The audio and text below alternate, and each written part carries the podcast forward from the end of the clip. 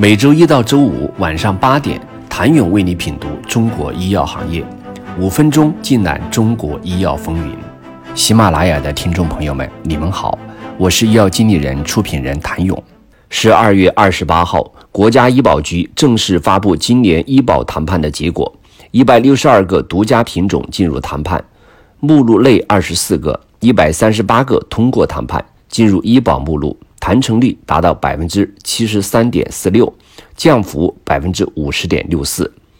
其中三家国产 PD-1，阿美替尼、伦法替尼、泽布替尼、伊拉西普、杜普里尤单抗、杜拉糖肽、德古门东双胰岛素、福马替尼、地舒单抗、斯库奇尤单抗等等诸多新品种进入。而此前关注的外资 PD-1、PD-L1、九七幺等产品则无缘医保目录。PD-1 的医保谈判基本可以说是业界关注医保谈判的一个核心产品，它是中国本土创新企业向外资药企追赶并正面角力的一个重要市场，它同时也是全球药物市场中的一个百亿美元级别的超级大众榜。对于绝大部分 PD-1 药厂而言，这个产品也是他们目前 Top One 的产品。K 药超百亿美元的销售额，已经占到默沙东这个全球大药厂近四分之一的销售收入。欧药对于 BMS 来说，虽然不是其第一大药物，但是其销售额也已经占到了百分之二十七左右的份额。而对于百济神州、信达生物、君实生物等来说，P D One 无疑是这些创新药公司目前最为主要的收入来源。恒瑞高管在医保谈判前夕曾表示，现在整个 P D One 都是囚徒困境，这不是恒瑞的问题，而是 P D One 太多了。恒瑞唯一的优势仅仅是适应症，而这种优势稍纵即逝。恒瑞今天的价格就是其他药企未来 P D One 的天花板。经过两轮医保谈判，信达、恒瑞、君实与百济神州共同将国内 PD-1 的价格天花板再次拉低，也拉痛了后来者的神经。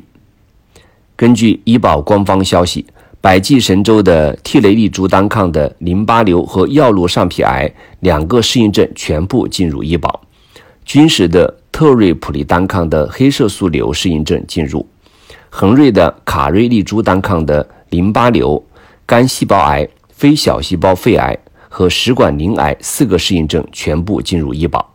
至此，四个国产 PD-1 的几乎所有适应症齐齐进入医保目录，而外资全部无缘医保。医保谈判逐渐走向常规化，虽然规则一直在做细微调整，但这一谈判被视为中国创新药定价的一大考验。而对于外资来说，这场考验难度完全不亚于中国创新药企。虽然未经医保，但欧药在谈判结束之后，迅速推出了最新的援助计划，将欧药的价格降到了十一万一年的水平。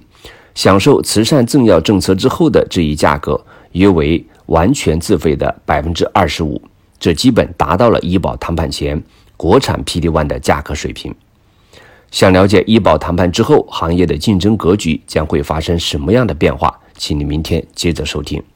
谢谢您的收听。想了解更多最新鲜的行业资讯、市场动态、政策分析，请扫描二维码或添加医药经理人微信公众号“医药经理人”——医药行业的新闻与资源中心。我是谭勇，明天见。